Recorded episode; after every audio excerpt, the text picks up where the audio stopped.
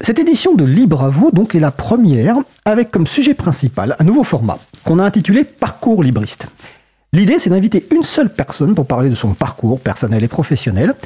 Donc un parcours individuel mais qui bien sûr va être l'occasion de partager des messages, suggestions et autres. Et pour cette première édition, nous avons le grand plaisir d'accueillir Françoise Conil, ingénieure en développement logiciel au CNRS. Bonjour Françoise. Bonjour Frédéric. Comment allez-vous? Très bien. Très bien? Ok. Alors n'hésitez pas à participer à notre conversation au 09 72 51 55 46. Je répète au 09 72 51 55 46 ou sur le salon web dédié à l'émission sur le site causecommune.fm, bouton de chat. Alors, comment on a découvert Françoise Conil Parce qu'une fois qu'on s'est posé la question de savoir ce nouveau format qui, qui, nous paraissait intéressant, on voulait euh, trouver une invitée. Et il se trouve que l'an dernier, bah, le CNRS a publié en fait une BD qui s'appelle Les décodeuses du numérique, qui présente 12 euh, portraits de chercheuses, enseignantes-chercheuses et ingénieurs dans l'essence de l'informatique et du numérique. Et nous avions déjà reçu en septembre 2022 Sarah euh, Cohen-Boulakia, qui, était, qui est bioinformaticienne. Le sujet c'était sur la reproductivité des environnements logiciels pour la recherche. Le podcast est disponible sur libreavou.org slash 151. Et dans cette revue, eh ben, il y avait une informaticienne, en l'occurrence euh, Françoise euh, Conil. Alors le titre, et je pense qu'on y reviendra au cours de l'émission du portrait, c'est Françoise Conil, codée pour un monde meilleur. Je pense qu'à un moment ou un autre, il faudra nous expliquer ce, choix de titre. Mes premières questions, alors euh, la question traditionnelle en général c'est une courte présentation, mais en fait là le principe de l'émission c'est un petit peu de vous présenter tout au long de l'émission. Mais j'ai quand même envie de vous demander comment vous vous présentez quand vous êtes dans une soirée par exemple ou quand vous rencontrez des personnes. Qu'est-ce que vous expliquez? J'explique que je suis informaticienne. Euh, souvent, je détaille pas si, les gens euh, connaissent pas forcément bien. Et euh, bon, je peux dire que je suis au CNRS, mais voilà, je, fais juste, voilà, je dis juste informaticienne souvent. D'accord. Vous ne dites pas ingénieur en développement, pourtant. Pas toujours. là, dans la BD, c'est bien marqué ingénieur en développement logiciel. alors pourquoi ne pas et dire carrément ingénieur plutôt du terme euh, informaticienne. Est-ce que c'est parce qu'il y a une différence euh, ou est-ce qu'il y a une autre raison?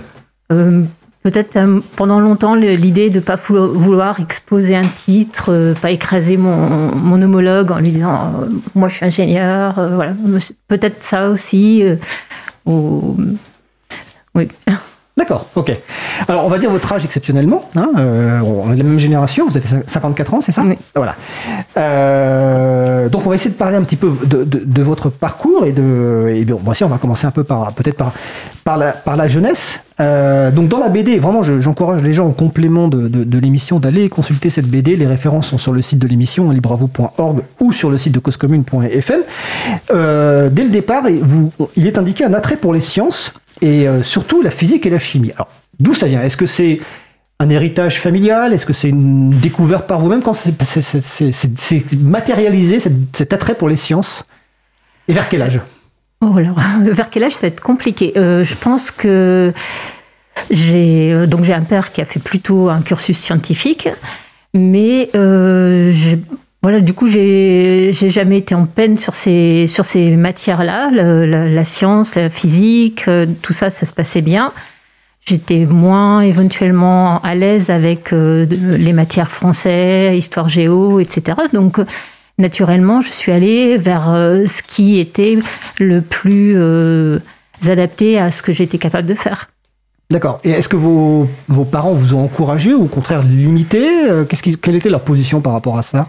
Euh, bah, J'étais encouragée à, faire, euh, voilà, je voulais faire ingénieur. Bah, ils m'ont, voilà, ils m'ont encouragé à, le faire. Il n'y a pas de souci. Au contraire, euh, mon, père, évidemment, j'ai eu la chance d'avoir euh, son aide pendant ma scolarité parce que justement, si je calais un peu sur deux trois questions, ça c'est sûr qu'il était capable de m'aider et c'était une chance. D'accord.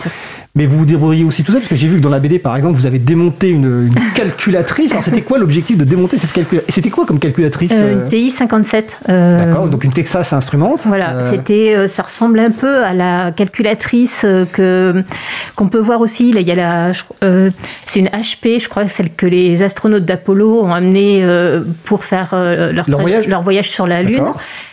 Mais voilà, donc c'était les calculatrices des années 80 et en fait elle ne marchait plus donc j'ai voulu la démonter voir comment ça voilà voir si enfin, comment c'était fait à l'intérieur et et puis j'ai pas été capable de la remonter donc ça a été un peu ma première leçon euh, c'est euh, si tu démontes quelque chose note bien où se où se placent les éléments pour pouvoir être capable de remonter quoi Et mettre Voilà. les vis dans un pot pour euh, ne pas les perdre. Voilà, faire. euh, bon, là maintenant, on a beaucoup plus de facilité avec nos smartphones pour faire une petite photo de temps en temps.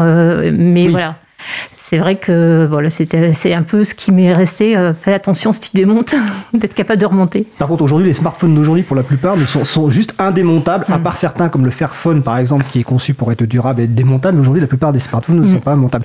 Donc, euh, un attrait pour les sciences, surtout la mathématique physique. Donc, je suppose que, vu votre génération, vous faites un bac C. Bien sûr. Bon, bien Ah, sûr. pardon.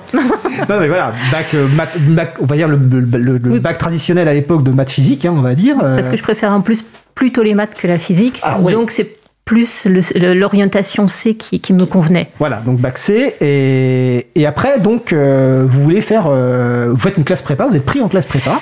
Alors, euh, en fait, j'ai la possibilité d'aller en classe prépa et j'ai la possibilité, je fais par le plus grand des hasards un dossier pour aller dans une école avec prépa intégrée à l'INSA. Alors, quelle est la différence entre les deux pour les personnes qui ne savent pas Alors, une prépa et une euh, prépa intégrée Si on part en classe prépa, en fait, c'était deux à trois ans dans- pendant lesquels on travaille euh, énormément pour, au final, passer des concours pour intégrer à l'issue, enfin voilà, pour intégrer d'autres d'autres écoles, d'ingénieurs. Mais là, ben, vous n'avez pas l'assurance euh, ben, de pouvoir, euh, euh, pour, enfin, de, de savoir vers où vous allez. C'était réputé comme étant euh, très difficile, assez, très, très avec peu, enfin, beaucoup de travail nécessaire, personnel, et puis très, pas, je dirais pas élitiste, mais enfin, un taux ça pouvait d'échec faire important. peur. Voilà, on, Oui, on- on passait de notes à peu près normales à des cartons. Oui, voilà. euh, voilà, on savait que les têtes de classe allaient se retrouver avec 5 de, moyenne, avec Voilà. de moyenne et que donc ça pouvait faire peur. Moi, ça me faisait un petit peu peur. Ça, c'est la et prépa. Voilà. Et c'est pour ça que. Je suis plutôt allée vers euh, cette option avec une école intégrée, c'est-à-dire que les deux années se passent, enfin tout se passe au sein de la même école. D'accord. Alors il y a quand même du travail pendant les deux premières années. Il y a éventuellement aussi le risque, enfin la possibilité de bah, de pas continuer si on n'arrive pas à, Mhm. à avoir euh, les, les bons résultats. Mais globalement c'est plus fluide, c'est moins dur parce que en fait les, les cours sont sont faits pour euh, on va dire ça va être orienté par rapport aux options que l'école propose par la suite. D'accord. Mais alors, vous, vous, avez, vous avez ces deux possibilités-là, et vous avez un prof, alors c'est un prof, je suppose, en terminale, terminale, ouais. qui vous, dans la BD, c'est marqué, vous déconseille Oui. de la prépa, mais dans la BD, il n'est pas expliqué pourquoi il vous déconseille. Donc Alors- pourquoi il vous déconseille? Euh, il me déconseille d'y aller parce qu'il dit que je tiendrai pas la prépa. Et pourquoi vous, alors, euh, pourquoi vous Parce tiendriez que- pas la prépa? Psychologiquement, je pense qu'il pense que je serais pas assez solide euh, pour le faire. Enfin, je ne sais pas la, la raison, j'ai pas j'ai pas l'explication, mais effectivement, moi j'avais peur. Et il me dit bon, je suis pas sûre qu'elle euh, qu'elle tiendra le choc sur euh, bah, sur cette atmo- atmosphère qui était quand même, on sait, difficile. Donc du coup, je fais ce choix. Bon, ce, ce prof que j'aime beaucoup, qui nous a vraiment donné, euh, vraiment qui, qui a fait des trucs très bien. euh, je voilà, euh, je, je pense que j'avais confiance dans, dans son avis. Voilà. D'accord, mais est-ce qu'il pense, excusez-moi de vous poser la question, mais est-ce qu'il pense que vous ne tiendrez pas parce que vous êtes une femme Ou est-ce qu'il pense que vous ne tiendriez pas parce que vous êtes Françoise Conil et qu'il vous connaît? Est-ce qu'il y a... Je j'aurais jamais, je penserais pas dire qu'il, qu'il- que lui était comme ça. D'accord. Non. je- Ok. Alors peut-être que quelque part il pourrait y avoir eu ça, Ouais. mais ça n'était pas perceptible. D'accord, ok. Et donc vous, vous, accé- enfin, vous suivez son, son, son conseil, Oui, et donc oui. vous faites une prépa intégrée donc à l'INSA de Rouen, c'est ça à donc, euh, Institut national des sciences appliquées. Oui. D'accord. Et comment se passent les études? Oh bah très bien. Enfin, Je suis, c'est- je- je- excuse-moi pour le petit mot, mais c'est que j'étais sur le mauvais salon. Euh, donc là, tout d'un coup, euh, est-ce que ça, par rapport à votre crainte par rapport à la prépa, où tout d'un coup vous passez de super notes à de mauvaises notes, à un endroit, est-ce que ça se passe pareil? Enfin, non que non ça non. Ça, là les, les notes sont, sont Ouais. correctes. euh, les matières sont beaucoup plus évidemment. D'un coup, on a un choc hein, quand on passe euh, de- du lycée au- aux études supérieures. Évidemment. euh, on se retrouve avec des choses qui sont beaucoup plus pointues, directement des euh, plus difficiles. Donc ça fait un peu bizarre et puis ben, on s'adapte progressivement et puis comme je c'était voilà ça moi ça m'a pas choqué sur le volume de travail c'était c'était absorbable quoi c'était pas euh, enfin c'était pas euh, difficile enfin si c'était je veux dire c'était pas euh, traumatisant C'était pas traumatisant, c'est-à-dire c'est un Ça reste pas quelque chose mais où- qui était compatible Voilà. avec vos compétences oui oui et votre envie de travailler. Euh, Est-ce que vous vous souvenez quelle était un peu la répartition de, de- en termes de genre dans, dans- dans- dans cette école à l'époque? Euh, On va dire que c'est les années 85-90 globalement- hein, à peu près.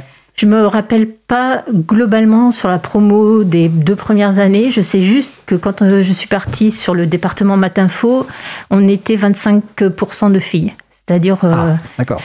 Ouais, 6 filles, 25 euh, garçons. C'était, on n'était pas très nombreux, mais la bah, Vous étiez plus nombreuses à l'époque, à l'époque qu'aujourd'hui. Ah, oui, oui, c'est, catastrophique aujourd'hui. C'est catastrophique. En plus, avec la réforme récente du, du baccalauréat, où les, les, chiffres ont considérablement de présence terrible. de femmes ont considérablement baissé. Oui.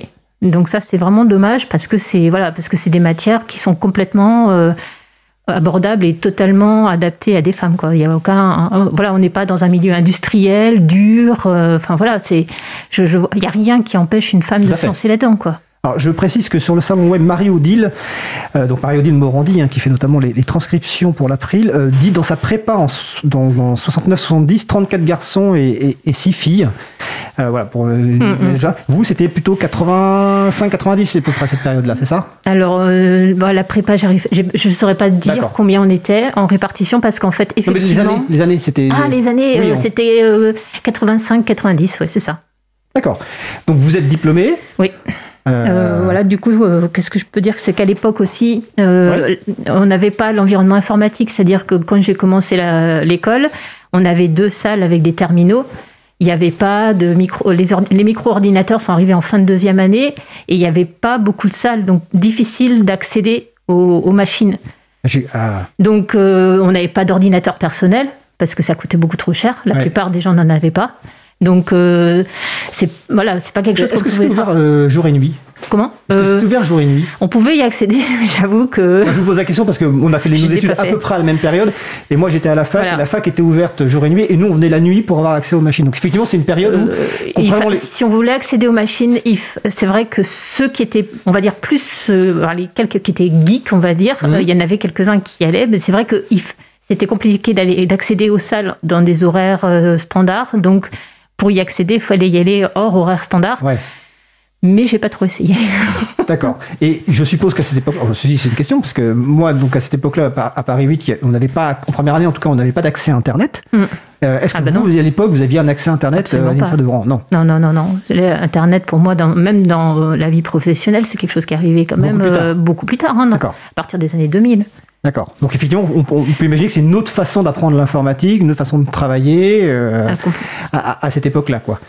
Donc, euh, est-ce que, est que sur cette période de justement donc des études, est-ce qu'il y a des choses que vous voulez euh, aborder, des points de frustration? Allez-y. Alors, ce que j'ai abordé, ce que comme, comme on en a un petit peu discuté dans le parcours, ce qui au départ, j'étais pas nécessairement geek. il y a eu des petites frustrations. Qu'est-ce que vous, qu'est-ce que, quelle définition vous mettez au mot geek? Quelle est euh, votre définition de geek Quelqu'un qui passerait un peu tout son temps libre, son, pour qui ce serait autant un hobby que, enfin, qui passerait énormément de temps, donc qui aurait fait que j'aille beaucoup de nuits en salle info, ce que j'ai peut-être pas nécessairement fait. J'étais plus au début, pendant mes études, j'étais plutôt euh, partie sur l'orientation maths. Mais, après, à la sortie, il y avait peu, il n'y avait pas de, peu de, de, postes. En fait, il y avait peu de travail ouais, disponible en maths. Voilà, euh, mon, stage ingénieur, c'était de faire de l'analyse de données de production dans une usine de pâte à papier. Parce que bon, j'étais partie pour faire des stats, des maths et ces choses-là. Et puis, justement, ma première frustration vis-à-vis -vis du logiciel, c'est que ce logiciel de stats que la société avait acheté était donc un logiciel payant sans documentation. La documentation était payante. Dans, votre première euh, premier Non, premier stage. Ah, premier stage, ok, d'accord. Stage étudiant. D'accord, ok. Stage ingénieur. Et euh, bah, documentation payante. Euh, et puis, bah, donc, moi, obligée de passer mes exemples euh, pour voir un petit peu, identifier les, à quoi correspondaient quels paramètres pour tel et tel. Enfin, pour les différents traitements. Donc, j'avais pas trouvé que c'était très agréable, quoi. Donc euh, c'était un petit peu un premier point que j'avais trouvé négatif. Et, et, avant de dire que j'avais une conviction, c'est plutôt un ensemble de frustrations ou de déceptions qui m'ont qui m'ont un petit peu marqué dans ma dans mon expérience professionnelle ou, euh, ou de stage quoi il y a eu pas mal de gens dans le monde du logiciel d'ailleurs qui disent que souvent on développe des choses là où ça nous gratte ou là où on a une frustration en fait. Donc visiblement vous en avez eu quelques-unes. Quelques-unes. On, a l'occasion d'en parler, mais ça donc là c'est la partie euh, lors de votre stage. Mm, mm, mm. Euh, mais sinon finalement vos études à l'INSA de Rouen se passent bien, diplômé. Alors vous l'avez, vous venez de le dire, vous êtes vraiment plutôt vous maths, donc vous aimeriez bien, vous auriez bien aimé travailler en maths en sortant de, donc de l'INSA de Rouen, mais par contre bon il y a moins de postes en maths qu'ailleurs, donc finalement vous faites quel choix en fait? Ben, Finalement, à l'époque, c'était les années 90. Et ça, le, marché informatique était très favorable, comme c'est là actuellement. Et donc, j'envoie quelques candidatures et on me propose de venir travailler dans une société de télécommunications. Euh, bon, je voulais pas trop aller à Paris, mais euh, là, c'était en lointaine banlieue parisienne, donc euh, c'était un moyen d'être à Paris, mais sans y être. Et eux, de leur côté, comme c'était la lointaine banlieue, ils avaient du mal parce que ceux qui voulaient aller à Paris, bah, c'était pas Paris. Ceux qui ceux qui voulaient pas aller à Paris n'avaient pas envie d'y aller non plus. Donc, c'était où par curiosité? À Dourdan, dans l'Essonne. D'accord. Et c'était un, village très agréable, très agréable à vivre. Et donc là, dans une entreprise de télécommunication, quelle est votre, euh, une grosse entreprise, une petite euh, Oui, oui, c'est le groupe Sagem. Donc, ah, oui, d'accord. C'était le groupe Sagem avec, en, l'occurrence, moi, c'était la SAT, Société Anonyme des Télécommunications. Et donc, bah, j'ai commencé par travailler sur des autocommutateurs. Donc, alors, alors qu'est-ce que c'est qu'un autocommutateur? Alors, c'est un appareil qui permet de connecter tous les téléphones de l'entreprise et de, euh, bah, en fait, de gérer tout ce qui est traitement d'appels, aussi d'avoir des logiciels particuliers, par exemple, pour faire ce qu'on appelait la distribution automatique d'appels, c'est donc les centres d'appels, pour euh, gérer, par exemple, dans les hôpitaux, il y a un petit peu des fonctions particulières, il y a... Donc il y a pas mal de choses. Il faut savoir par exemple que donc en fait euh, à l'époque c'était quand même des baies il y avait euh, une équipe électronique et informatique, et c'était des grosses baies euh, avec des cartes électroniques. Donc on va dire des grosses sortes de grosses armoires. Euh, ouais, ouais, comme ça quand même. Alors on est à la radio, donc je, voilà. je précise que euh, François comme nous ça. Fait pas...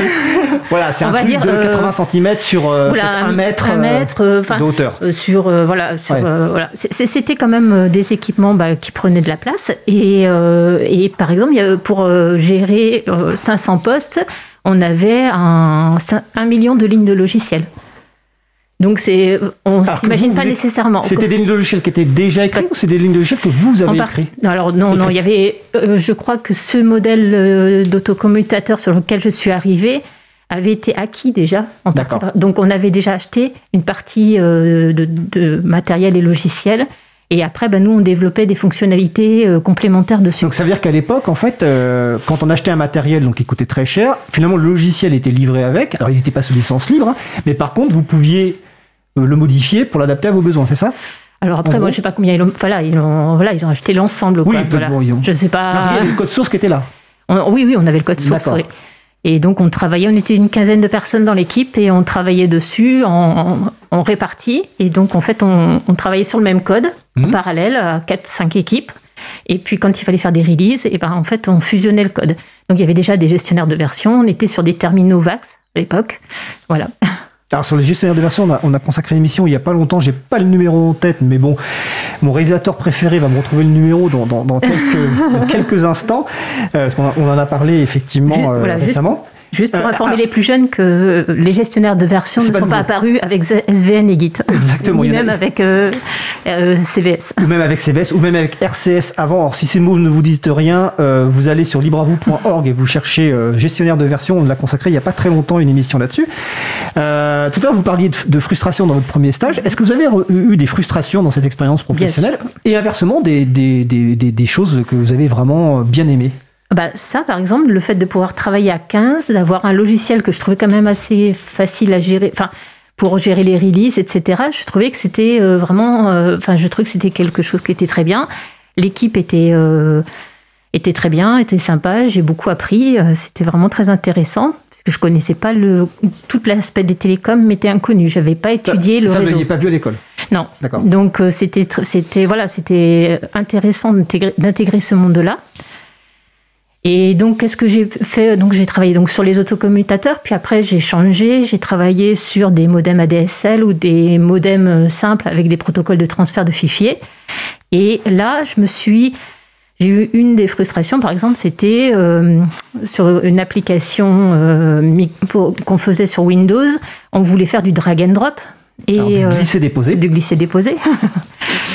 Et donc, la partie euh, euh, alors déposée, euh, donc drop, était documentée, donc c'était du code Microsoft, et on, avait la documentation du drop, mais il n'y avait pas moyen d'implémenter le drag. Donc, on n'avait pas le, donc le glisser. Et ça, c'était quelque chose qui était undocumented. Et en fait, on voyait dans certains magazines des, bah, des, des, façons de le coder, mais c'était pas officiellement réalisé par Microsoft. Donc ils se gardaient, ils se gardaient une avance de, de pouvoir faire le drag E. D'accord. Et vous, vous pouviez pas. Si vous vouliez le mettre dans votre application, ben, vous vous basiez sur des trucs pas documentés, quoi. Ah, ça, j'avais trouvé j'avais pas eu envie de, bah, de dire bah, on va faire un truc, j'ai trouvé un article, c'est trop cool dans Dr. Dobbs, on va le mettre dans le logiciel et euh, ça marche pas euh, dans une, enfin, une version après. je crois juste que Dr. Dobbs est un. Alors je sais pas si ça existe encore, mais en tout cas à l'époque c'était un journal dans lequel il y avait beaucoup de code, il y avait beaucoup d'informatique. Et je précise que l'émission sur les logiciels de gestion de version décentralisée, c'est dans le Libre à vous 160, donc sur libreavou.org slash 160. Donc vous avez, vous avez le, le le déposer, documenter, mais pas le glisser. Ouais. Et donc, qu'est-ce qui se passe? En quoi ça vous bloque? Bah, J'avais juste trouvé que, euh, puisque cette fonctionnalité, puisque ces choses-là existaient, je ne comprenais pas pourquoi les deux n'étaient pas documentés, puisque forcément, ils avaient mis en œuvre les deux. Donc, pourquoi on nous, en, on nous donnait pas la possibilité mmh. Pourquoi ils ne documentaient pas les deux? Bon, après, je ne vais pas épiloguer plus que ça. Et ça, c'était un des trucs. Quoi. Après, ce qu'on a pu aussi discuter, c'était la base de données que j'ai reprise. Mhm. Et après, tout ce qui en découlait, là, euh, excusez-moi, c'était. Euh, j'avais récupéré une base de données euh, Clipper à l'époque, ça tournait sous DOS. Et il fallait la mettre sous Windows. Donc, du coup, je choisis de rester avec les outils de la même société, Computer Associates. Et, comment dire, je tombe sur plein des, des bugs. Donc j'étais toute seule. À l'époque, euh, toujours la même chose. Pas d'internet, pas de Stack Overflow, pas tout ce qu'on veut. Alors Stack Overflow, c'est un site web sur lequel on trouve plein de réponses à plein de questions, euh, voilà. Notamment techniques. Euh, et, donc j'appelle le support pour dire voilà j'ai ce, problème-là, ce problème. Et le support, je leur dis comment je fais? Ils me disent ah bah oui ça c'est un problème connu. Je dis ok très bien mais comment je fais pour pas tomber? Euh, pour pas me prendre tous les bugs qui sont déjà répertoriés. Est-ce que vous avez un endroit où vous recensez les, problèmes? Et là, mon interlocuteur me dit euh, ah ben ça c'est l'expérience. Donc déjà je trouve ça c'est désagréable comme réponse et euh, puis pas voilà, je me dis, bon, bah, je suis toute seule à bosser là-dessus. Euh, moi, j'ai pas vraiment envie de me, prendre des murs comme ça. Donc, je savais à l'époque qu'on avait une alternative qui était bah, micro, enfin, Visual Fox Pro. Après, il y a peut-être des trucs libres, mais à l'époque, je ne le savais pas. Mmh. Et donc, euh, bah, je choisis de partir sur ça parce que je savais que Microsoft fournissait ce genre de choses, des bases de problèmes qu'on recevait sur des DVD et sur lesquels au moins on pouvait essayer de retrouver les problèmes qu'on avait. Alors, ce que j'ai expérimenté dans cette situation-là, ça a été qu'à l'époque, on avait un contrat avec Microsoft. Alors, j'ai des chiffres en tête, j'espère qu'ils ne sont pas faux, parce que ça m'avait marqué, donc j'avais gardé ces chiffres. C'était qu'on avait un contrat où on pouvait poser 10 questions, et, c'était un contrat à 100 000 francs, ce qui fait qu'une question, c'était 10 000 francs, 1500 euros. Donc 1500 euros d'aujourd'hui. Donc on réfléchit avant de se dire, je vais poser une question. question et on paye à la question ou à la réponse reçue quand même euh, Oh là, je me. ok, non, parce que bah, bah, la suite fera que bon, on n'a pas. donc je tombe sur un, bug euh, embêtant, mais que j'arrive à reproduire dans, dans les exemples qu'ils fournissaient. Donc je me dis, on va poser la question, en plus c'est reproductible, ça va marcher. On pose la question, on commence à engager le processus, plein de, on me demande mon OS et plein, et plein d'informations, je rentre un petit peu tout ça.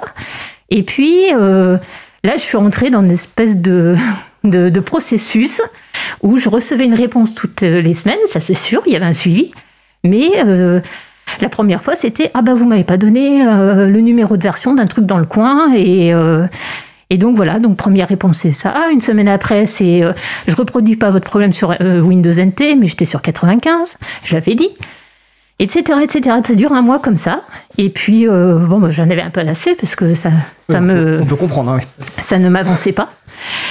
Donc, je, je j'apitoie un, admin euh, de, de, mon, de ma société et on, il, me, il me permet de me connecter à ce qu'on appelle les BBS, c'était des, des serveurs BBS, c'est donc Building Board System. Et en fait, c'est des serveurs sur lesquels on se connectait via des lignes téléphoniques, à la fois pour partager des fichiers, et puis aussi se connecter à des messageries euh, pour échanger des, messages avec des chatter, personnes. On pouvait chatter, Et là, c'est incroyable. Je me connecte sur, cette, sur ce BBS, je pose ma question, et 20 minutes après, j'ai la réponse. 20 minutes. La magie.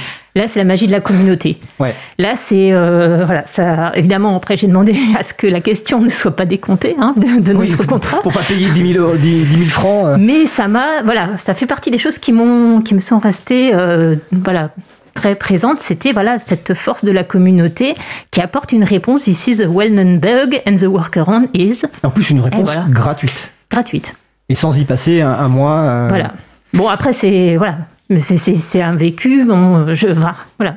C'est- juste que voilà, c'est cette force de la communauté qui fait qu'on a des Wikipédia qui sont euh, des encyclopédies qui euh, qui sont contrôlées par la par la communauté des personnes qui y contribuent et dans lequel on a assez confiance parce que si quelque chose de- d'erroné est écrit, on peut espérer que ça va être corrigé. Donc euh, Tout à fait, oui.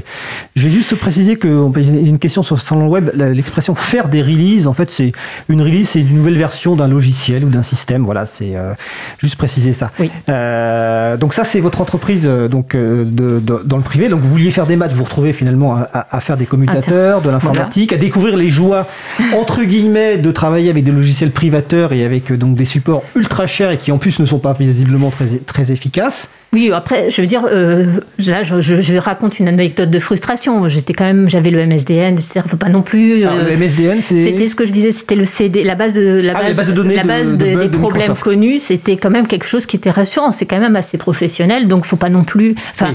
brosser un tableau plus noir qu'il ne l'est, mais. Mais euh, voilà, pour, pour moi, c'est euh, voilà, c'était juste une petite comparaison de tiens, c'est marrant, euh, je pose une question sur un forum communautaire et, j'ai un support euh, intéressant, quoi. D'accord. Alors, avant de passer à, votre parcours actuel, notamment euh, public, on va, on va juste faire une pause musicale dans quelques instants. Mais est-ce que vous souhaitez rajouter quelque chose sur euh, cette partie-là, cette partie donc d'expérience dans le privé, juste avant qu'on fasse la pause musicale que vous avez choisie en plus, je précise, et qui est d'actualité. Ou sinon, on peut passer directement à la pause musicale. hein, c'est comme vous voulez. Oh, ben, je crois que non, je crois que euh, j'ai pas. Bon, je pense qu'à l'époque, mon, as- mon application, si, on si on passe après dans la partie du CNRS, je vais parler de ce que je fais puis de mes implications. À l'époque, dans la société, je m'étais impliquée dans le CE pour faire des petites. pour les Dans, commissions. dans le voilà. comité d'entreprise. Ouais. D'accord. Ok, alors on va faire une pause musicale. Donc, qui a été choisie, je la remercie euh, par Françoise Codine et qui est en plus euh, en plein d'actualité. Vous allez comprendre en écoutant euh, ce titre. Donc, nous allons écouter Grève Angélique par Captain. On se retrouve dans 4 minutes. Bête boule journée à l'écoute de Cause Commune, la voix des possibles. Cause commune 93.1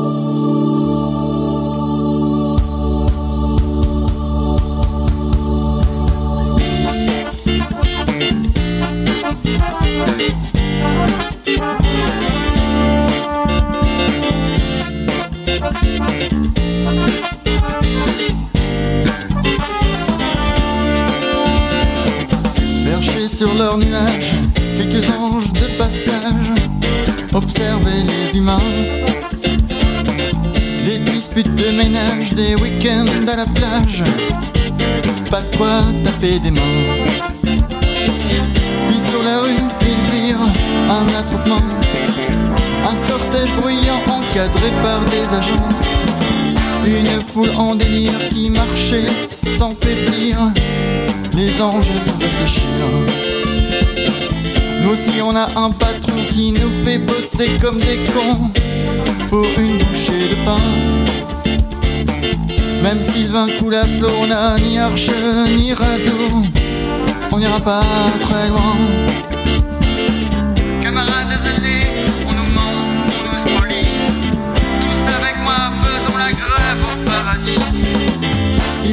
Leur envol et dans une course folle arrivèrent devant Dieu.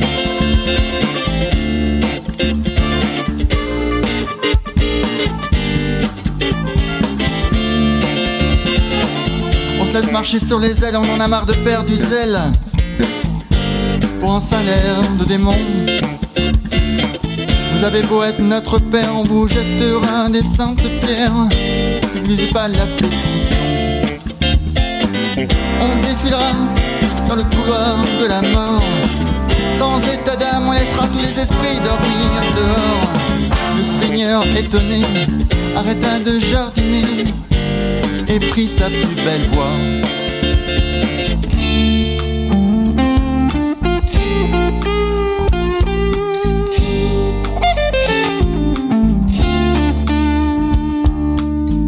Les anges tombaient du nid. Comment être par avis D'exercer au paradis. Inutile de me faire une scène, j'ai bien compris le problème Mais je suis seul maître ici. Mon jugement final est déjà prononcé Et j'ai une armée d'anges gardiens votre recueil de prières peut rester dans son sanctuaire. Et vous hors de ma vie. Les anges se mirent à genoux, essuyèrent, syndicats, priez pour nous, jusqu'à perte de voix. D'un geste désinvolte, Dieu les remit à l'apôtre, sobrement les congédia. Le vent de révolte devint une prise de déception. Les anges rebelles acceptèrent leur situation. Leur morale au plus bas, leur auréole sous le bras. Les anges partirent déchus.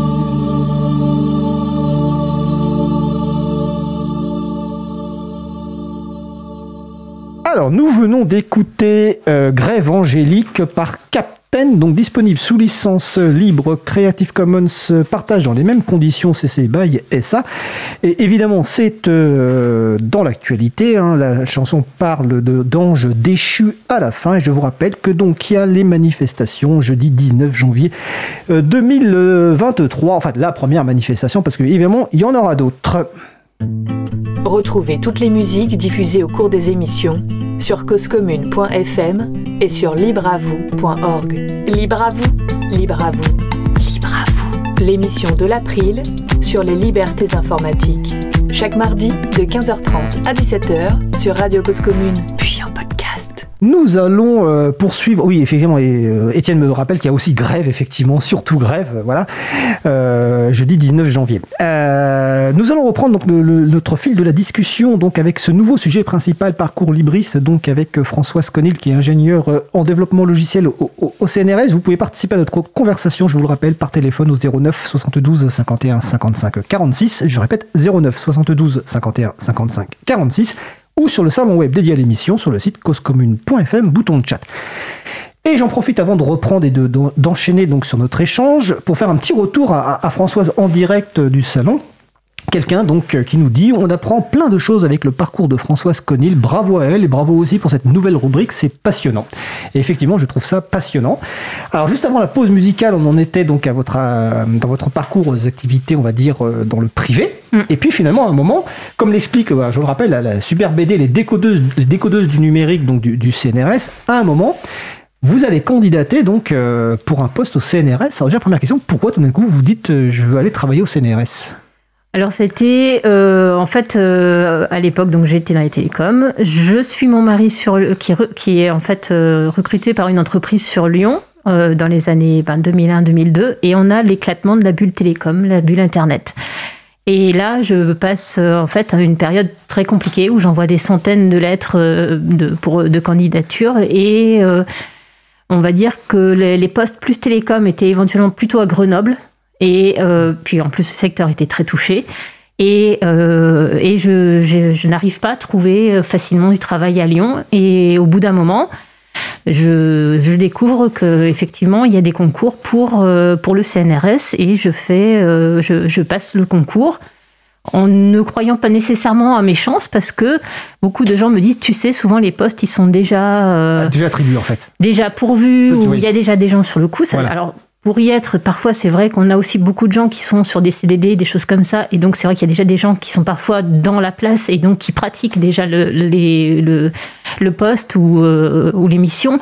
Donc, mais euh, voilà, c'est pas une obligation. Et donc moi, je j'y vais, mais de manière assez décontractée, parce qu'on me dit, tout le monde me dit, de toute façon, euh, ça- va pas être, euh, ça va pas être possible, ça va pas forcément fonctionner. euh.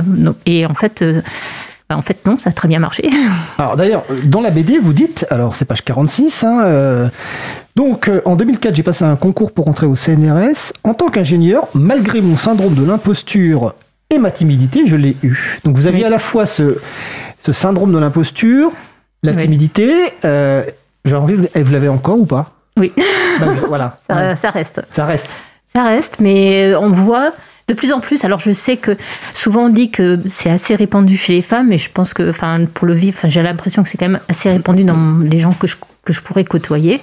Mais on s'aperçoit aussi, euh, petit à petit, je relève des témoignages, euh, comme on disait, d'assistants, de, de, gens, enfin non, de, gens qui ont travaillé, par exemple, avec Bertrand Tavernier pour faire des films. Et Donc, le réalisateur. Je sais plus si c'était des, des dialoguistes, des, scénaristes, je me rappelle plus, mais quelqu'un qui faisait du très bon travail.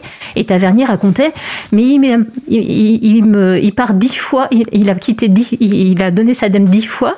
Il dit, je vais pas y arriver, je, c'est trop pour moi. Je, et c'est incroyable de se dire que quelqu'un qui est à ce niveau-là, euh, bah, a aussi des doutes. Et en fait, plus ça va, plus je relève aussi dans des, dans des belles carrières des gens qui, en fait, ont aussi ces doutes. Et je trouve que c'est important de dire que même si ça a marché, même si on a réussi, il y a aussi des moments de doute parfois et que même les gens qui réussissent bien, c'est bien quand on voit que ça existe chez tout le monde. Peut-être pas chez tout le monde, mais chez un certain nombre. Alors justement, pour, par rapport à ça, donc vous, vous, répondez indirectement à la question, mais je vais la, la relier. Sur le syndrome de l'imposture, est-ce dû au genre féminin ou pas? Euh, je pense qu'il y a beaucoup de femmes qui ont un manque de confiance. Enfin, je le, enfin, je le pense. Enfin, on est plusieurs à le penser. Euh, quand même de, de, de, manquer de confiance. Euh, est-ce que c'est lié alors au, à des vécus hein, Parce que comme je disais quand, bah, bah, dans mon école d'ingénieur, la première année, un prof d'informatique nous a dit les filles ne comprendront jamais rien à l'informatique. J'en veux pour preuve la moyenne des filles versus la moyenne des garçons. Ah ouais. Bon, moi, là, j'ai trouvé c'était un peu trop gros pour que j'y enfin, accorde de crédit, mais euh, mais voilà, c'est si vous avez, vous voyez, des petits messages comme ça au fil du temps, des, petites des remarques. Ça s'entraîne dans le cerveau. Euh. Quand j'étais dans le privé, je décroche le téléphone d'un collègue et euh, la personne qui est en face me dit je veux parler avec Monsieur Machin. Je dis, il n'est pas là, mais vous n'avez qu'à prendre son agenda. Ah, et donc, c'est pour, voyez, ce genre de, son assistante. Ce genre de choses auxquelles on peut être confronté euh, voilà, au fil du temps. Euh, bon, D'accord. Évidemment, ça énerve, mais, euh, mais voilà, est-ce que ça n'a pas un impact quelque part dans la confiance aussi? C'est possible. Ouais. Alors, le CNRS, donc c'est Centre national de la recherche scientifique. Donc, vous travaillez avec des chercheurs et des chercheurs. Donc, c'est quoi votre activité en fait? C'est quoi votre job? Alors, En gros. Alors, en gros, au démarrage, euh, mon job était plutôt de m'occuper du parc informatique, donc des, différents ordinateurs, installer, réinstaller, euh, mettre le matériel à disposition, et euh, de travailler sur le système d'information et donc sur le site, notamment le site web. Je m'occupais du site. Pendant longtemps, je me suis occupée de faire évoluer le site web du labo pendant plusieurs années. Et puis, j'ai aussi une mission qui est de travailler. Donc, c'est un laboratoire de recherche en informatique donc ça, c'est voilà, passionnant parce qu'on est euh, avec des chercheurs euh, informaticiens et, c'est extrêmement riche. Quoi. Donc, ce qui, ce qui, la troisième mission, c'est de travailler sur les projets de recherche des, chercheurs et donc de développer les parties, soit qui voilà, qui sont pas les parties qui comportent la partie recherche, soit de soit de packager, soit de travailler à la reproductibilité du code. Enfin voilà, il y a plein de choses à faire pour qu'eux puissent se concentrer sur la partie euh, d'algorithmes et, de leur recherche. D'accord, donc vous apportez la, la, compétence ou l'expertise informatique. Est-ce que, c'est, est-ce que vous utilisez des langages, des langages de programmation particuliers, des environnements particuliers pour ça? Alors en fait, euh, c'est en fait c'est en arrivant euh, effectivement au CNRS que j'ai beaucoup plus baigné dans le logiciel libre. Donc c'est là que effectivement c'est là, que vous l'avez découvert en C'est là que j'ai eu l'occasion voilà de le découvrir et de commencer à me former, en fait à, me former, enfin du moins à prendre des connaissances dessus. Donc les serveurs étaient sous Debian, donc une distribution euh, libre. Et puis, bon, après, bah, il y avait des, les postes, c'était bon, il y avait souvent Windows et éventuellement, il y avait un double, enfin, souvent, il y avait un double boot. Euh, je me rappelle plus si c'était Debian à l'époque aussi, mais voilà. Alors, le double boot, c'est, ça, permet de démarrer l'ordinateur sur un mm. système ou un autre. Donc c'est pratique, par exemple, si on veut migrer vers un système libre, mais tout en gardant un environnement privateur tel que Windows pour, pour tester.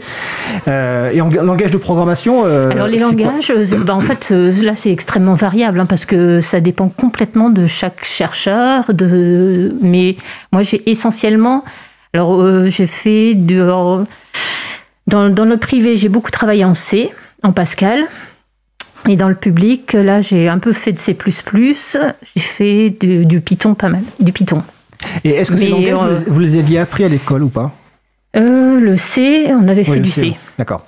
Mais finalement, Ouais. les autres, vous les avez appris après, en fait. Oui, D'accord. oui, toujours. De toute façon, c'est intéressant parce que dans le métier de l'informatique, justement, il y a une évolution constante. c'est- tout le temps en mouvement. Voilà. C'est tout le temps en mouvement. c'est bien ou c'est mal d'ailleurs Est-ce que ça, c'est, c'est- passionnant. Voilà, Alors, en même temps, il y a deux côtés. C'est c'est passionnant parce que c'est pas statique et ça peut être fatigant parce que parfois ça parfois ça change trop haut, ça va trop, ça va vite. C'est pour ça qu'à un moment j'avais parlé de de- d'une musique qui s'appelait trop vite et parfois c'est euh, voilà il y a des modes.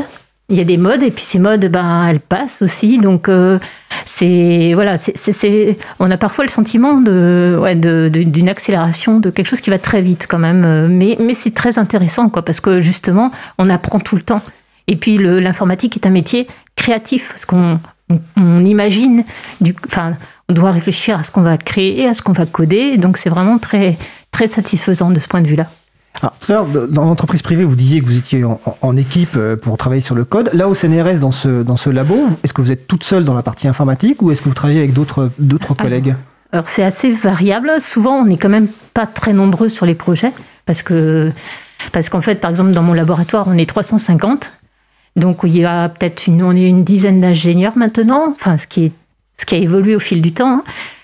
Euh, et donc pour travailler sur les projets des chercheurs, euh, s'occuper du système d'information, etc. Bon, ça fait pas forcément euh, des gens à mettre en continu partout. Donc en fait, on est, pas, on est rarement euh, deux ingénieurs sur une même mission Mhm. et on travaille plutôt en petite équipe avec euh, les chercheurs, les, do- les doctorants, les postdoctorants, les étudiants. Voilà. D'accord, Donc c'est plutôt des plus petites équipes que ce que j'ai pu faire dans, dans l'industrie. d'accord. Et, et vous imaginez euh, ce métier de développeuse Vous imaginez le faire jusqu'à la fin ou euh, Parce qu'en fait, pas souvent, mais de temps en temps, il y a quand même des gens qui se disent le, le- le métier de développement, c'est juste une étape avant de passer à autre chose, euh, machin. Alors que vous, j'ai l'impression que vous le considérez vraiment comme une activité euh, bon, qui vous passionne, que vous avez envie Ouais. de faire euh, jusqu'à jusqu'à la fin, entre guillemets, quoi.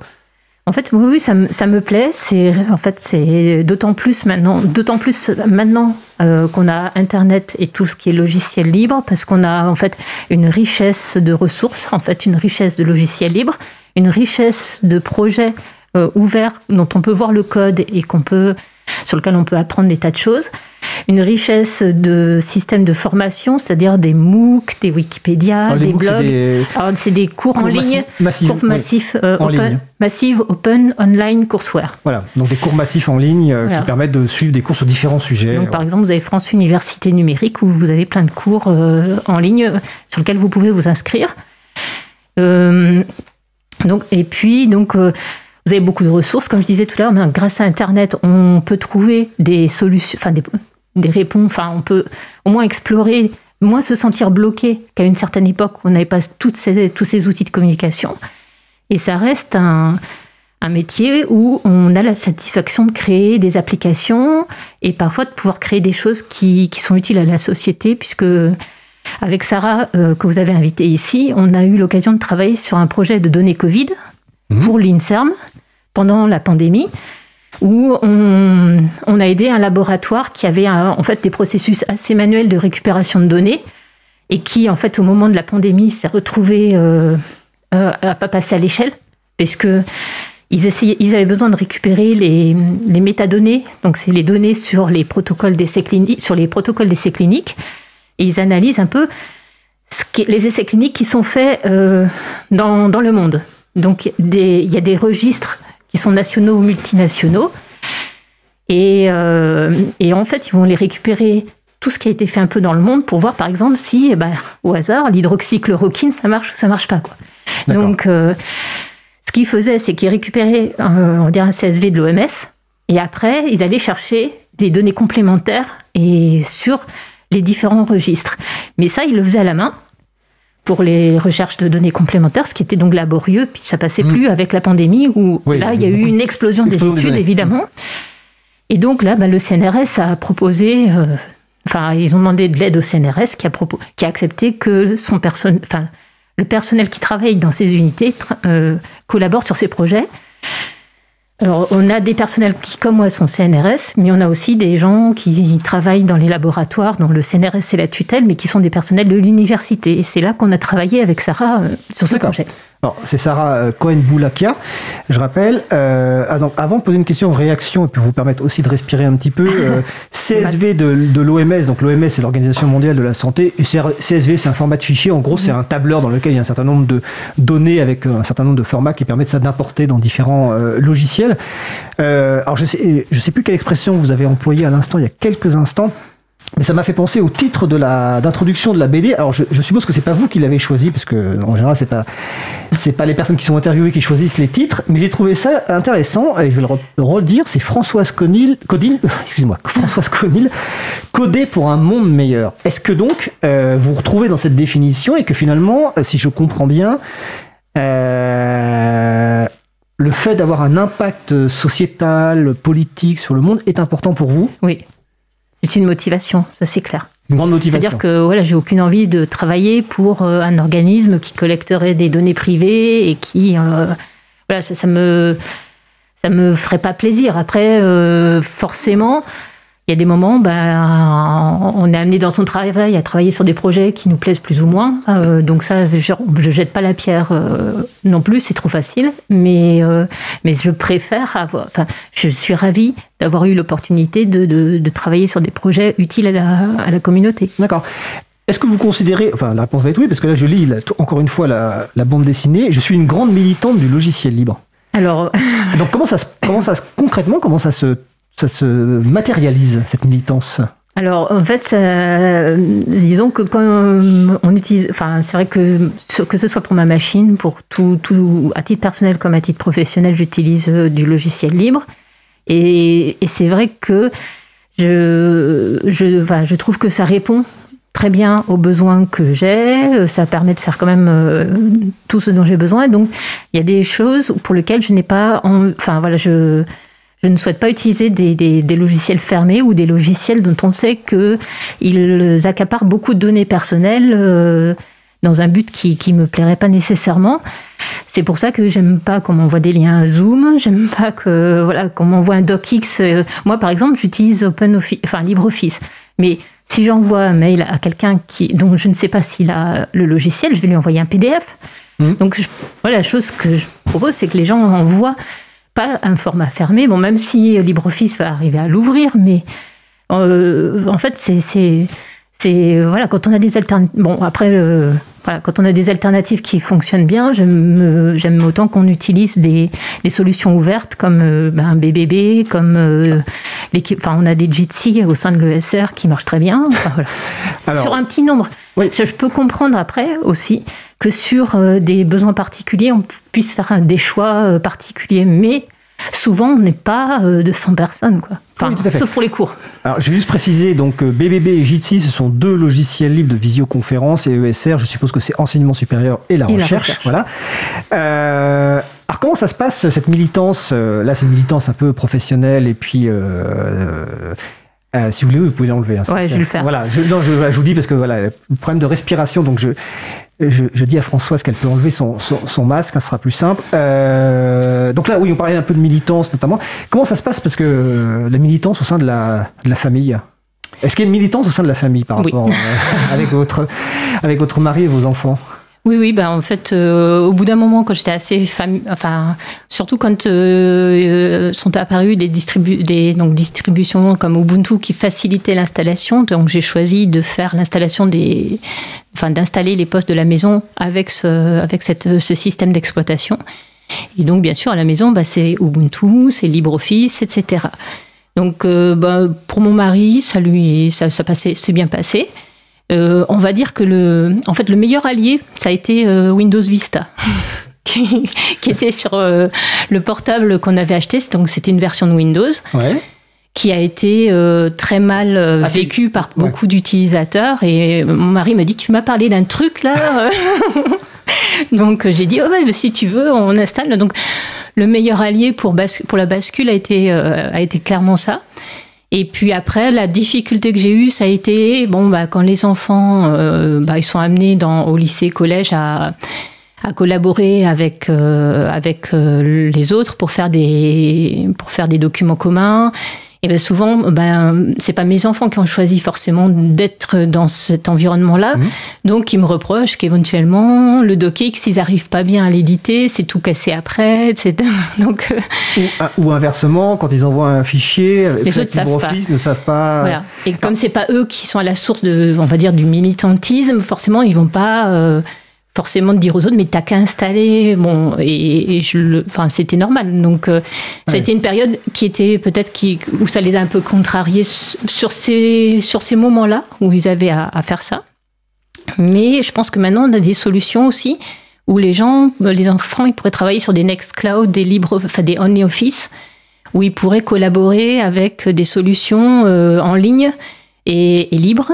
Et, et plus forcément avoir ces problèmes-là. quoi. D'autant plus, ah, je te passe la parole, Gigi, après, d'autant plus qu'actuellement, euh, l'éducation nationale euh, propose des, des, des, applications basées sur Nextcloud, donc qui est un outil de, de gestion de documents, de fichiers, etc. en ligne. Euh, offert, enfin offert, disponible pour les enseignants et pour les élèves. Mais tu voulais réagir, poser une question Oui, je, ne sais pas. Je, voulais demander, donc, parce que moi aussi j'ai ce truc d'installer bien sûr Linux un peu partout.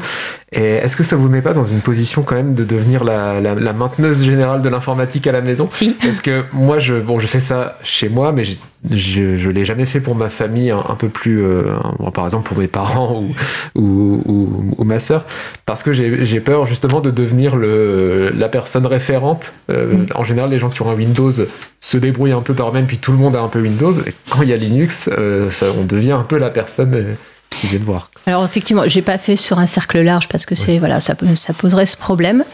Euh, par contre, le vécu, par, pour mes enfants qui bon bah eux ont terminé leurs études supérieures, donc euh, et c'est que bon après avoir vécu, euh, donc j'avais quand même pas été méchante jusqu'au bout. J'avais acheté une box.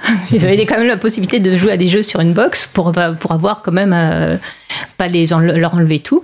Et, euh, et, comment dire, quand ils ont fait leurs études, bon, ben, on leur a acheté un portable. Euh, et puis, donc, au début, ils étaient très contents. Ils avaient Windows dessus. Enfin, vous allez pouvoir avoir les mêmes outils que les autres et, tout ça. Ben, au bout de six mois, mes, deux enfants ont installé un, double boot, qu'on disait, pour pouvoir travailler sous Windows. Il faut voir aussi que parfois dans les études, on a besoin de certains logiciels un peu particuliers euh, qui sont utilisés en enseignement et qui vont éventuellement tourner sous Windows. Mais voilà, donc après, bah, mon fils continue à tourner maintenant en purement, enfin en Ubuntu, et ma fille est passée plutôt sur Mac pour des facilités de, voilà, parce que c'est plus simple pour elle. Et... Mais par contre, elle sait qu'il y a ces, enfin mes enfants savent qu'il y a ces alternatives, et donc par exemple, euh, quand elle veut faire certains documents, elle utilise Scribus. Donc en fait, ils savent qu'il y a ce que c'est que le logiciel libre, ils savent qu'il y a des choix, ils savent qu'ils peuvent faire des choix, et c'est ça que j'aimerais que que tout le monde puisse avoir, quoi. Alors, je précise juste que Scribus, c'est un logiciel de, libre de mise en page. Alors, quand, vous dites que vous aimeriez que tout le monde puisse savoir que ça existe, est-ce que vous pensez précisément, enfin, plus spécifiquement à l'école? Oui, clairement que euh, on fasse attention de ne pas enfermer, euh, de, ne pas enfermer les gens dans un monosystème euh, où justement ils ne sauraient pas euh, qu'il y a des alternatives euh, existantes qui sont peut-être moins connues. On sait qu'il y a, bon, je pense que la plupart des gens savent qu'il y a des Windows et du Mac, mais beaucoup dans le grand public ne savent pas nécessairement ce que c'est que Linux ou les possibilités qu'il y a ou comment ça fonctionne. Et je pense que s'ils voyaient, bon, c'est pas que ça serait facile, hein, peut-être qu'ils feront pas ce choix, mais un moment, c'est que ça existe. comme moi au début, quand je, quand euh, au début il y avait Linux, qu'il fallait le compiler, etc. Enfin, c'était pas évident. Moi, j'avais pas choisi de plonger euh, à ce moment-là vers le logiciel libre, mais quand c'est devenu plus facile, euh, de mon point de vue, j'ai pu y passer. Bon, après, j'avais acquis des compétences. J'ai la chance d'avoir pu les acquérir aussi dans mon boulot. Hein, ça, c'est faut reconnaître.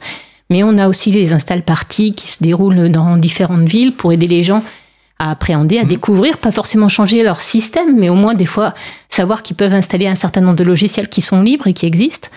Donc euh, oui, je pense que, enfin voilà, je pense que c'est bien que les personnes savent, sachent qu'il voilà, il y a des logiciels qu'ils peuvent acheter, mais il y a aussi des, des, des options euh, libres qu'ils peuvent tester et, euh, et, évaluer, voir si ça répond à leurs besoins. Je précise que les, les install parties, c'est des événements où en fait vous avez des gens qui qui connaissent un peu, un, peu, enfin qui connaissent bien les logiciels libres, qui vous accueillent pour vous aider en fait à une prise en main de logiciels libres, soit d'installer des logiciels libres, soit d'installer complètement un système, et surtout qu'ils font l'accompagnement des premiers pas, et que vous allez, si vous allez sur le site de l'agenda du libre, hein, agendadulibre.org, vous pourrez trouver un certain nombre d'événements de, de, ce genre, euh, notamment il y en aura beaucoup en mars et en avril dans le cadre du libre en fait, mais on aura l'occasion d'en reparler. Alors le temps passe très vite à la radio, comme je vous l'avais dit, ça file, ça file, ça file. Euh, il nous reste quelques, quelques minutes euh, tout de même quand même. On a mis sur la page web de, l'émission, donc sur libravou.org, sur causecommune.fm, aussi un certain nombre d'activités que, que participation euh, auxquelles vous, ah faites. On va pas toutes les lister parce que c'est sinon euh, on, aura une deuxième émission, mais euh, peut-être Peut-être par exemple les, les, actions de médiation de votre laboratoire avec présent, notamment je vois présentation de votre métier des élèves de troisième en stage d'observation. Comment ça se passe? Qui vous accueillez? Alors on accueille des, élèves de, troisième, soit euh, souvent, évidemment, comme dans beaucoup d'endroits, ça va être des enfants euh, du personnel, ça va être des enfants des voisins, des, connaissances qui disent tiens, mon fils, il a envie de voir l'informatique ou ma fille. Enfin bon, malheureusement, c'est souvent mon fils, c'est beaucoup moins souvent ma fille, et ça, ça fait partie des choses, enfin des, pas des voilà, c'est des actions que je veux essayer de favoriser, mmh. là, d'essayer d'accueillir plus de filles à ce stade-là pour qu'elles découvrent euh, ben, ce qu'est l'informatique, qui y travaille. Ben, justement, comme pour la BD, qu'elles voient que ben, les profils, il y a plein de femmes qui y travaillent, euh, que c'est pas réservé euh, aux hommes. Et donc, on leur montre ben, en fait les différents aspects. On va leur montrer le système d'information. Moi, je vais leur expliquer quels sont mes outils en tant que développeuse. Euh, quels sont les outils que j'utilise? Je vais leur parler. on, va essayer, on va faire une petite peu de programmation web. Dans un temps, il y a, pendant longtemps, on avait fait du Scratch. Maintenant, Scratch, on a. J'ai aussi formé quelques professeurs de, collège. Euh, Scratch, maintenant, c'est utilisé, euh, c'est utilisé à l'école, donc on va pas leur refaire ce qu'ils font déjà. Mais voilà, on essaye de leur présenter, voilà, moi un petit peu de Python, ça va être un peu de manipulation de données maintenant aussi. Ça, euh, voilà, et je suis ouverte à toute idée. Puis après, montrer aussi bah, les plateformes du laboratoire, nos serveurs, euh, comment on les fonctionne. J'ai des collègues, bah, les administrateurs, ils vont par exemple démonter un disque dur et on va voir comment c'est fait pour ces anciens disques durs. Mais oui. maintenant, ça change. Hein, ça va être des SSD, ce sera peut-être moins visible. Mais, euh, mais voilà, on peut faire tout un tas de choses assez concrètes euh, pour leur montrer les puis les montrer. On peut montrer les métiers du laboratoire aussi. On a tous les gestionnaires administratifs aussi, voir un peu qu'est-ce qu'ils font au quotidien dans la gestion du laboratoire. Enfin. Donc on leur montre, c'est un stage d'observation, on leur montre, on peut leur faire un petit peu maniper s'ils en ont envie, euh, et si on peut, si on a les machines, voilà.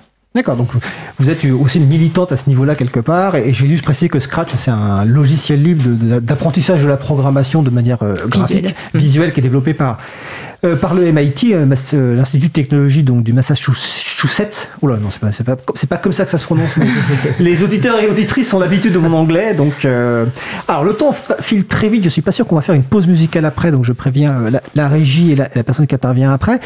avant de vous poser un peu la question de. Est-ce que, est que vous auriez un dernier sujet que vous voulez aborder rapidement avant qu'on passe à la question Parce qu'en fait, je précise quand même qu'elle avait préparé beaucoup de sujets, Françoise, et peut-être qu'elle reviendra pour euh, approfondir. Euh... euh bah, aussi dans les, dans les, activités de médiation, on a aussi tout ce qui est informatique euh, sans ordinateur, informatique ah débranchée, où on montre un peu les concepts informatiques, mais sans le faire sur ordinateur.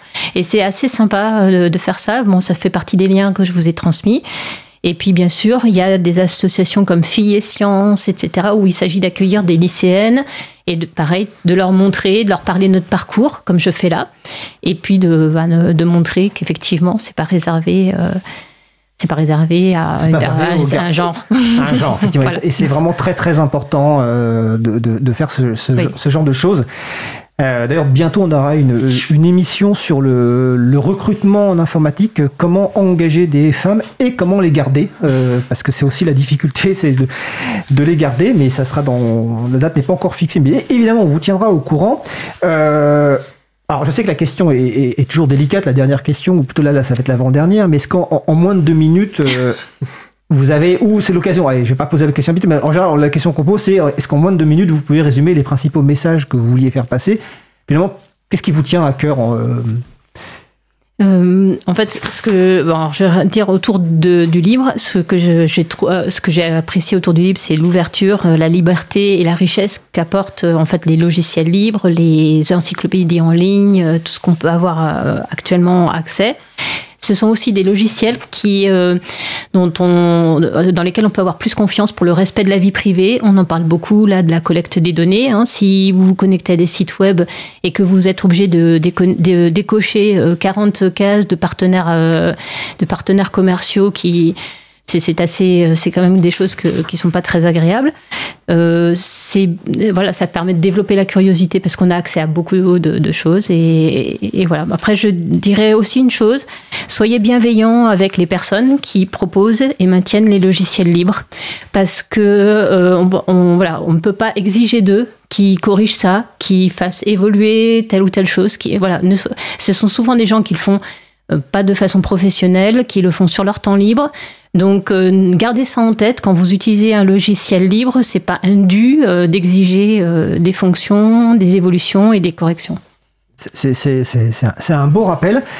alors la dernière question qu'on pose rarement, mais vu le thématique parcours Libris, ça me paraissait intéressant. Est-ce que vous auriez un ou deux conseils, que ce soit de lecture ou de podcast, que ce soit en rapport avec votre activité, avec le libre, ou faites-vous plaisir alors, ben, en fait, euh, j'ai, on va dire, un petit livre, de, un, vieux livre de science-fiction qui date, je crois, des années 50, de Marion Zimmer euh, Bradley, que j'ai, qui a été cité dans une conf et que j'ai acheté euh, il n'y a pas longtemps, qui s'appelle La vague montante. Donc, ce sont des humains qui quittent la Terre et qui vont sur une autre planète. Leur vaisseau est endommagé par le voyage. Donc, sur cette planète, ils mettront longtemps avant de pouvoir remettre le vaisseau en service et ils reviennent sur la Terre quelques siècles plus tard, au moins quelques siècles. Et après, bah, ils pensent que la Terre euh, est devenue encore plus évoluée, etc.